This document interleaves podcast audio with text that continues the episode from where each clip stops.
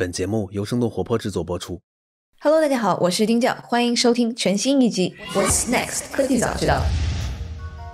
最近，牧童科技被字节跳动旗下游戏业务品牌朝夕光年以约四十亿美元收购。这个新闻被业内人士认为是一个标志性的事件。那名不见经传的牧童科技是一家什么样的公司呢？木童科技旗下有三款头部游戏，分别是策略游戏 Magic Rush、MOBA 游戏 Mobile Legend Bang Bang，它的中文名叫做《移动传奇：无尽对决》，然后另外一款放置游戏叫做 Mobile Legend Adventure。其中，《无尽对决》贡献了木童科技超过百分之九十的营收。这个游戏在二零一六年六月上线，全球活跃用户超过了九千万，月流水在一点四亿元左右。那游戏上线至今，累计流水已经超过了五十五亿元。对于不玩游戏的朋友，我这里稍微解释一下什么是 MOBA 游戏。MOBA 英文全称是 Multiplayer Online Battle Arena，中文翻译是多人在线战术竞技游戏。又被称为 Action Real-Time Strategy，即即时战略游戏。但不同于星际争霸等传统硬核的 RTS 游戏，那这类游戏通常无需要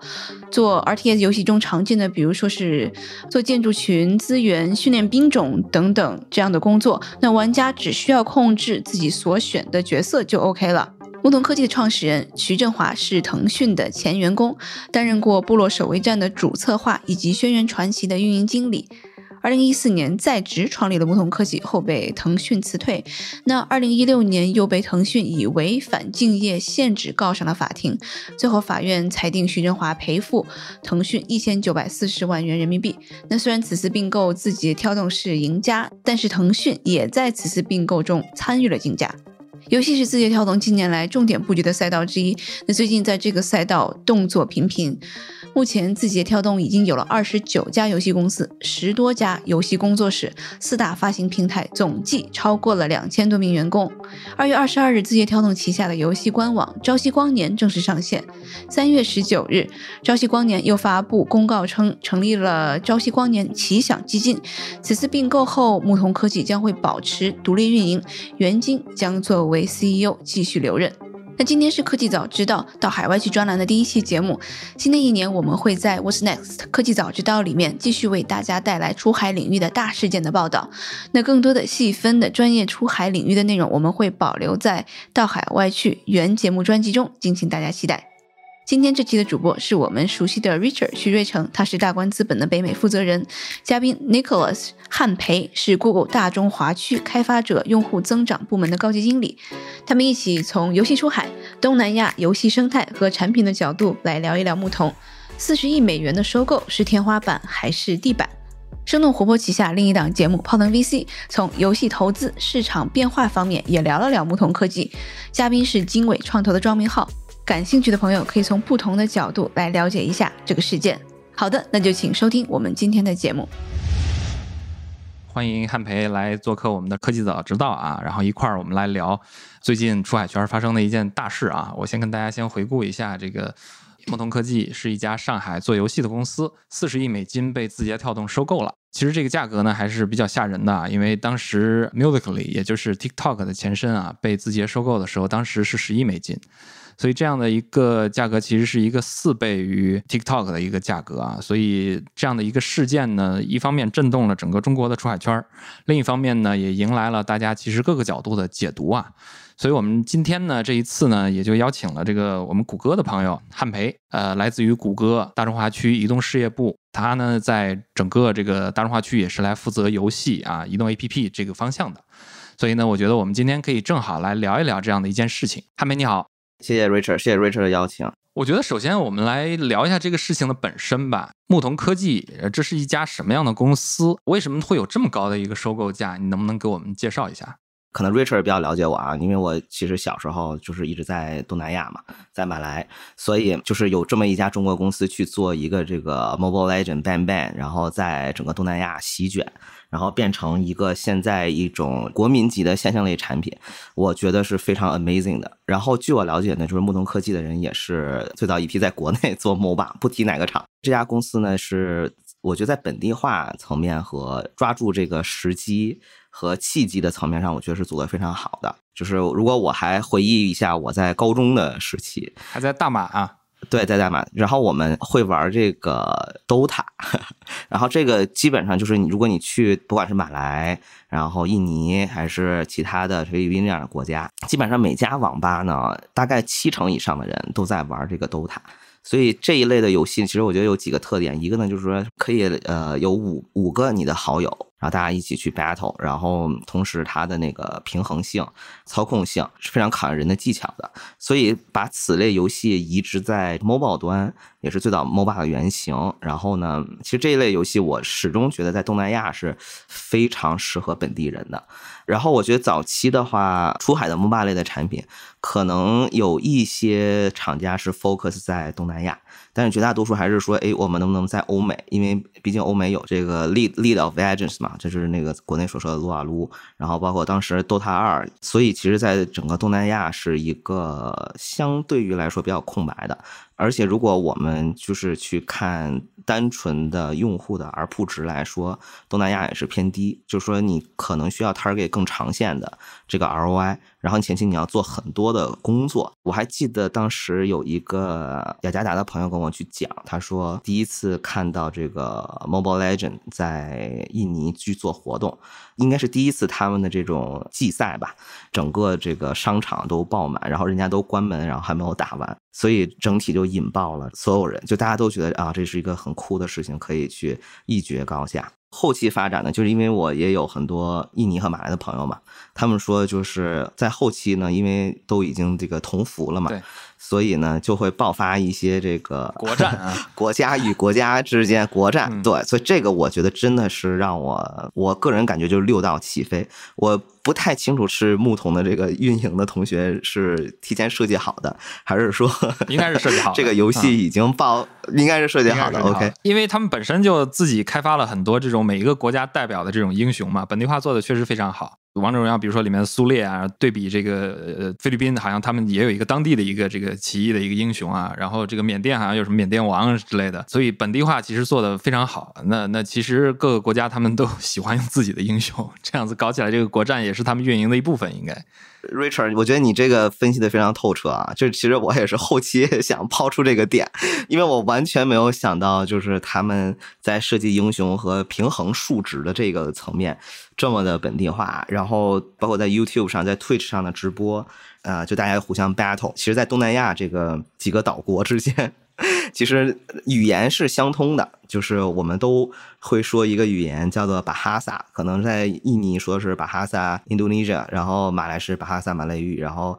菲律宾也有他自己的这个语言，但是其实它的那个 ground base 就是它的那个。最基本的是一样的，所以大家还是能听得懂双方会说的是啥，所以就会引发一些这个国战，然后在啊 YouTube 上啊，或者是在玩家群体中出现一个这种热场的现象哈，然后以导致这个游戏到后期就完全就是爆发成一种现象级的产品。然后我们其实评价这件事情，字节把牧童收购了以后呢，等于是一举拿下了自己在东南亚的这个地位啊。所以你们是怎么评价牧童被收购的这个事件，在行业里到底意味着什么呢？在此，我就是只代表自己的观点哈，因为这件事情发生之后，我是啊还是比较蛮 shock 的，就是我觉得其实以自己的能力，他是完全可以去从零自己做啊。但是据我了解吧，反正可能是因为这个自己的游戏团队的现状，以及他们后期有一些这个某某某的打算，所以呢，近期是需要是找一些比较稳定的游戏的工作室或者游戏的公司，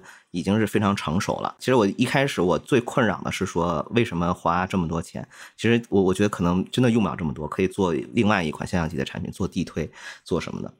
但是呢，相对于来说，牧童科技呢已经是非常成熟了，而且他们有自己的一套方法论，就像就跟当年的 Musical 里一样。呃，我本人也在猎豹待过嘛，然后收购 Musical 里的时候呢，其实我是觉得这么一家初创公司，他们能有已经反复论证过的方法论，总结出了一条结论，对于完全不清楚目标市场的这么一群人来说。还是能够有自己的一套方法论去解决这个用户增长的这个问题，所以我觉得牧童它是已经解决了，而且它这个产品的话已经稳定运营了大概三四年。就是我们讲这个渗透率嘛，就是你能完全渗透到每一个手游的用户上。然后，而且呢，它也要面临一个 PC 端或者 console 端转移到 mobile 端的这么一个阶段。换句话讲，我们去看整个东南亚市场，很多人就跳跃了年，尤其是年轻的 generation，可能他们在手机上使用的时间要远远超过他们在电脑上的使用时间。所以，这个是一个比较 critical 的一个问题，需要去解决。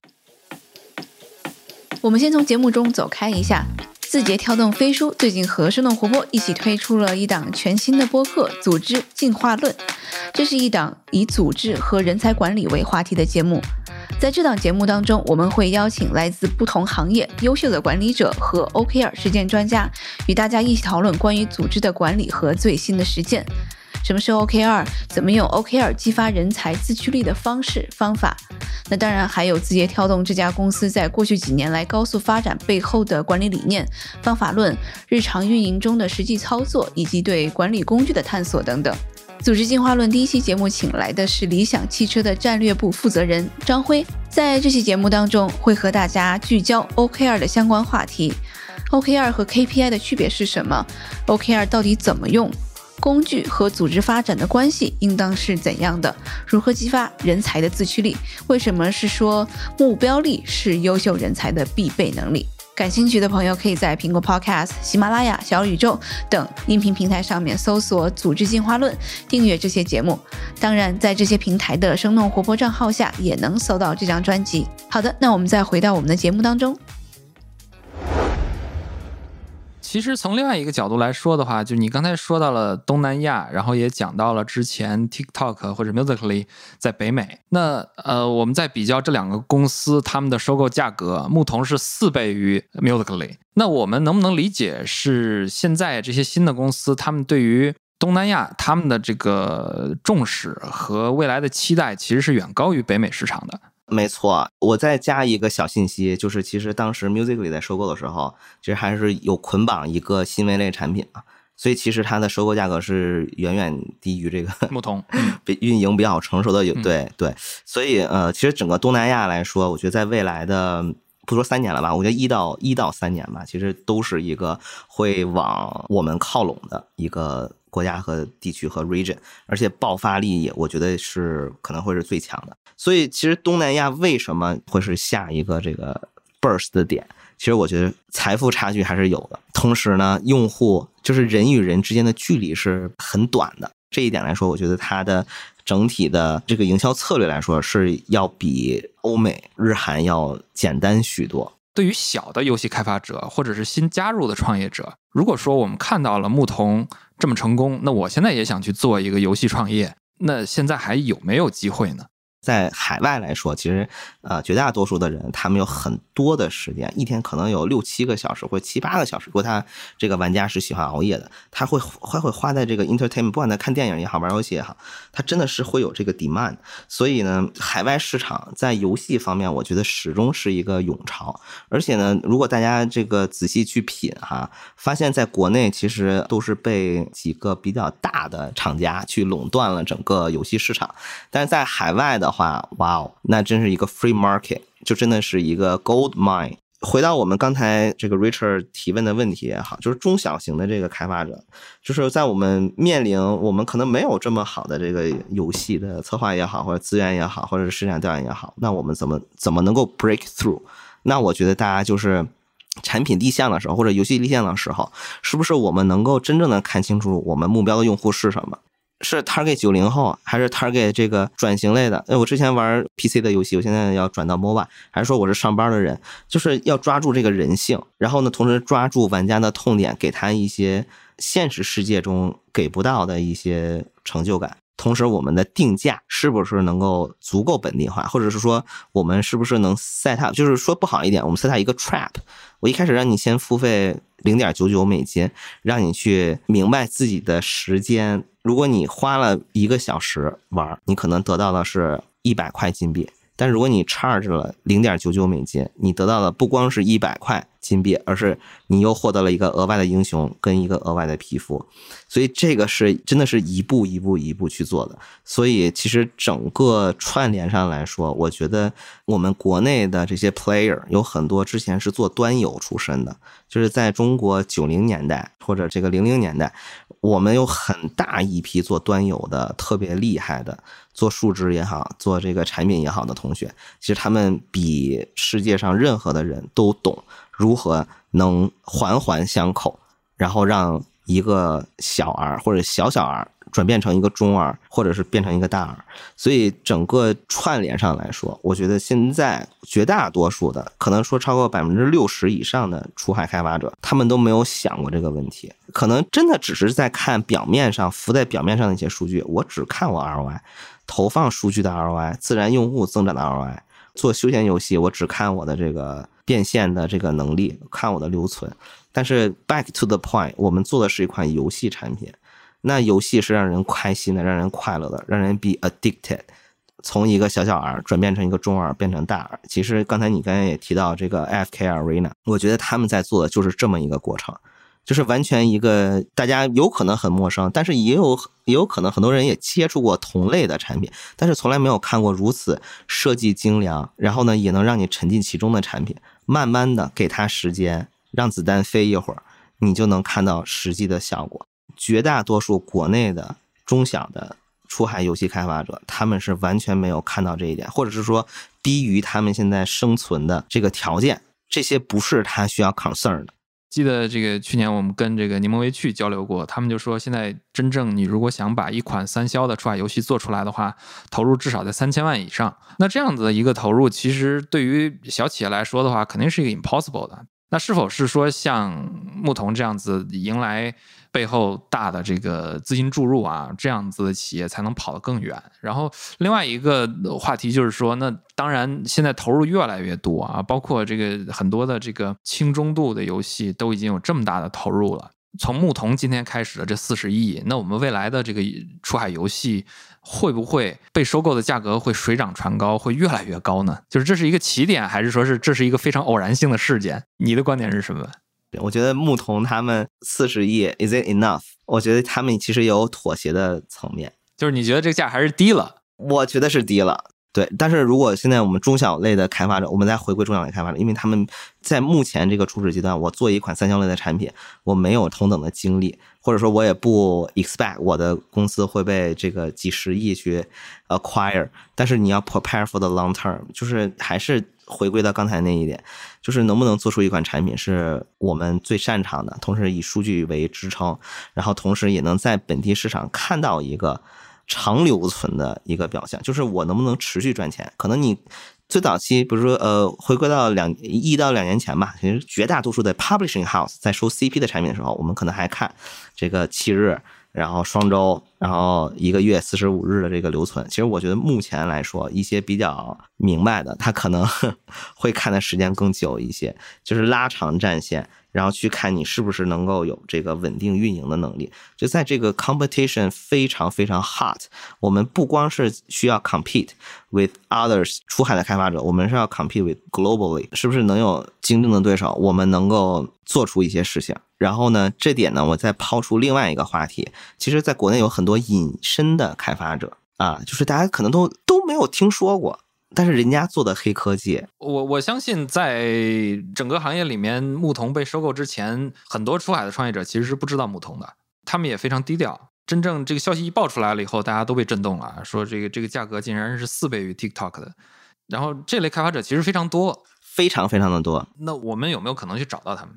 其实我觉得还是出发点的不一样吧。其实很多人呢，他的出发点是说我有这个能力去跟你叫嚣，我为什么要？基于篱下帮你去做一些事情，因为毕竟你收购之后，其实你就 there's no secret，就是我也可以学习你现在做的东西，就包括在 music 里收购的时候，其实他们那个方法论我觉得非常值钱的，我也是受益匪浅，因为我跟他们当时的这个用户增长的这个负责人也聊了很多，我觉得完全就是让我的头脑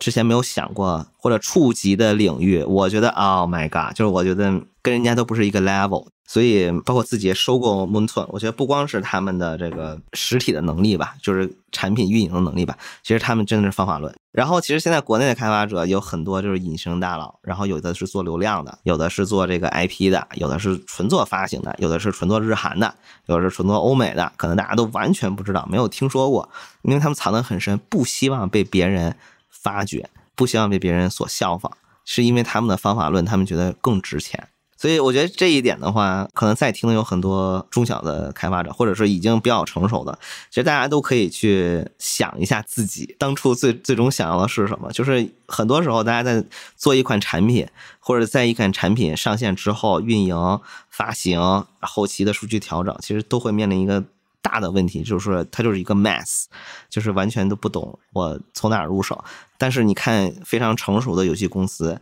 其实它是完全就是在做一点，就在做减法。有些事情是我不需要去 care 的。用户留存不好，我不 care，我就把游戏品质拉上来。用户付费不好，OK，我不 care，我把用户留存拉上来。就等等等等，就是类似于这样的做减法。其实游戏到最后，如果你有一个非常好的这个策划，非常好的产品，非常好的运营，非常好的数值。帮你去支撑，回归到原始的点，你还是能最终得到你的想要的这个东西。但是在这个过程中，其实是我觉得是非常考验人的。那游戏产品它有别于工具类产品嘛？它其实就是更追求一个长线的，明白，或者是长久的一个 ROI。其实说起来，整个上海由盛大开始，其实建立了非常强的这个游戏发展的土壤啊。从盛大到巨人这些企业，其实。给上海客观上面储备了非常多的人才。现在我们说起来，曹和敬、四小龙，这个牧童其实是相对来说可能是最小的一只啊，结果反而是第一个先被收购的啊。那那比较大的几个排头的，像莉莉丝啊、这个米哈游啊这些的。那他们可能都是奔着上市去走了。那我们现在在看字节主动收购了这样的一家游戏公司，那对字节跳动这家企业来说的话，我觉得业内其实有很多的解读啊，就说，比如说说字节收购了牧童了以后，是最后一张上游戏的船票啊。然后有有的说是说字节拿下了这个牧童，是正式要跟这个 腾讯要开始在 mobile，因为王者荣耀加牧童的这个本身来说的话是是同样的一个品类嘛，所以大家会有这方面的解读啊。那你觉得从这个大公司的这个角度来说的话，你会怎么看呢？尤其是在字节这一块儿，我就是对大公司的那个营运体系哈不太了解哈，但是我始终觉得一个 positive 的流水和。很 positive ROI，相对于比较 stable 的东西，对他们来说一定是更好的。大家可以看到，就是说，比如说像腾讯也好，字节也好，现在都在侵蚀在整个游戏市场，不管是从休闲游戏、中重度游戏，还是重度游戏，还是说附加在 IP 的游戏，他们每一个领域都要吃一部分。我觉得都是一个权衡的。一个体系，因为他也不确定哪一个市场会火，哪一款 IP 会火。但是我现在就占了，对吧？我因为我有钱嘛，我有有稳定的资金流嘛。占了之后，如果哪一个方向爆发了，因为这些都是我体系的，我们可以有一些这个内部的啊共享，或者是怎么样，我们可以去创造更多的奇迹。其实就有点像早期在美国的像 EA Sports、Ubisoft，那那更像是圈地运动啊，完全是一样的东西。其实如果你放眼望去，在欧美的更多的游戏发行公司，他们在做的事情，其实不是说我在整合公司与公司之间资源，而是说落地在人上。就是可能这个策划他做 first person shooting 的游戏比较好，那我现在正好有一款产品，那我是不是能 relocate 这个资源，让两家 studio collaborate 去做一个非常能够力垂千古的一个游戏？其实真的是这样，就是完全是思想上的碰撞。就是我我们可能更高层面上看的是说资本上是不是能够赚到钱或者什么，但是游戏我觉得其实不一样的。游戏的初衷其实还是让玩家得到他的成就感。就是你把资源你就整合平了，你休闲中度、中重度带 IP，或者说我们最后发展到我们做 casino，你能把整个平线的资源都能整合起来，然后去做 collaborate。那你基本就是一个无敌的状态，就是你把自己的这个 risk minimize 到这个可能只有百分之十、百分之二十的 risk，你可能会失败。同时呢，你有非常成熟的发行团队去 back up 你，因为大公司它发行一定是它非常重要的一个部门嘛。所以头条也好，腾讯也好，我觉得他们 they're doing the same thing。然后呢，也能看到其实这个 global expansion 的 rate，不光是说我们在中国，我们验证到了头部的厂家能够吃掉百分之八十以上的 mobile 端的重度玩家。其实，在海外，我觉得这套方法论是可以延续的。我觉得 Moonton 他们是牧童，他们是证明了这一点，就是我完全可以吃掉本地市场百分之七八十的。重度玩家的这个量，所以这个方法论是可以继续延伸到更多的国家。但是就是说，如果我在市场发行层面，是不是有一个非常成熟的产品去做配合？就我砸的钱能不能够回来，或者是说我砸的钱是不是能够一年之后能够回来？就是这个事情，我觉得可能对于中小的刚刚初步的 出来开发者来说是比较远。先不要着急啊，先不要着急。所以大家真的是 focus on 自己的产品。然后 focus on 自己的这个团队，然后同时呢，也跟这种大厂有一个固定的往来，be collaborative，包括跟谷歌，包括跟其他的渠道，我们有一个用户采买的一个联络，然后呢，也同时了解现在市场的趋势是什么样的，我们慢慢把自己的产品做起来，把自己的用户的这个 base 和 foundation 做起来。其实我觉得。很多的大厂，它是真的是垂涎青睐，他现在找不到人，明白？因为整个中国的游戏圈，我说句实话，还是蛮浮躁的。呃，我不知道 Richard 兄是不是有聊过一些特别成功的游戏策划，就是他其实游戏策划就像像是一个 director，你像一个导演嘛？对，然后这一群人，我觉得是 magical，和一些 PM，我觉得这些人完全是 magical。Like an artist，他真的会 make a miracle happen。那这一群人是不是有那个能力，能让你这个产品能够在，比如说初期真的是完全看不到任何的希望，但是中后期的运营，当我累积到一些数据，我中后期做做一些调整，我然后我中后期我加一些付费元素，然后我后期把整个的思路完全拓展。让大家去 step in the new world，然后完全就是这个产品就吃的死死的。其实最终最终我们在做游戏的时候，target 那群人可能就是一千个人或者一万个人都是那么一二十个。其实就是像做一个电影一样，那有有李安、有张艺谋这样子的导演，那那也有很多这个大家没什么人看的网络电影，对吧？那其实这种好的策划、好的 CP，那就像是这一种能上奥斯卡、能上全球大的舞台的这种电影或者是剧，其实其实是一模一样的。因为游戏还是跟内容有关的。我我觉得汉培今天我们聊特别好啊，就是我我觉得跟你聊完了以后，因为开始我我在理解牧童四十亿美金的这一回事情的时候，我觉得还是有很多的偶然。男性因素啊，之前其实我是觉得这个有一个问号，就是是不是这是一个出海企业的天花板？但是我觉得今天跟你聊完了以后，我觉得这个是我们的新的一个地板啊，这是大新的一个起点。其实游戏本身是让别人 enjoyable，然后从别人的 enjoyable 从中得到一些自己在现实生活中不能得到的乐趣嘛。然后游戏游戏行业其实如果我们仔细深挖，我们小时候玩了很多。像这个 CS 呀，像这个魔兽争霸呀，像星际争霸，像我们在国内玩的像这个梦幻西游或者什么什么也好，其实它落地的点还是在人性的本质嘛。然后呢，初创的开发者其实我觉得很多都没有在思考这类的问题，而是比较单纯的去追求用户的留存，然后付费率，然后 ROI。中间呢，可能我们短期能够看到，通过推广也好，通过数值的修复也好，我们能够 maintain 一个 positive ROI。但是呢，don't forget，就是你有很多的 competitor 在 chase you behind。然后现在呢，整个就我觉得出海是一件非常好的事情，是说我们的所有的数据都是 transparent 啊，我们可以通过各大的这个三方的分析平台。去看到你的每日的收入和人均的这个 ARPU 值，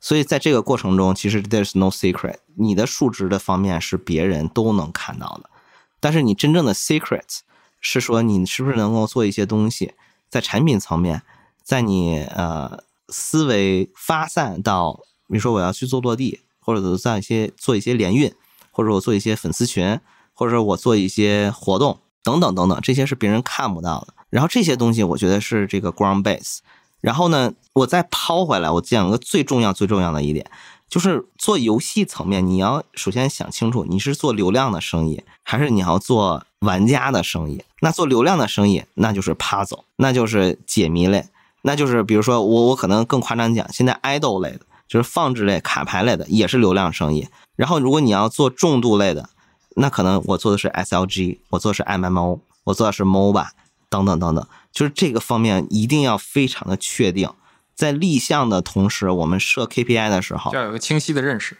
非常的清晰的认识，同时你要很灵活，因为我们毕竟每花入的一分钱，每一分时间都是为我们最终想要得到的结果。我们今天看到牧童四十亿被字节收购，那你每花的每一分时间，不是说没有人能够看得到，而是说在几年之后，当我们已经吃好了这个市场，我们已经展现出我们做的事情是对的，在无无数次的复盘，然后重新设计产品。重新做本地化，重新设计数值，在这个过程中，你能看到你最后的 positive 的一个 return，还是说你想要在短期之内，你要看到这个现金流跑起来？所以这个这个事情是我们需要去 figure out 的。就是在做游戏，其实我觉得最关键、最关键是这样。我非常担心的，我也非常怕的，包括我见过很多的，啊，在国内现在有很多很多的九零后、零零后。宿舍的兄弟一起做的游戏公司，就他们的初心完全不是赚钱，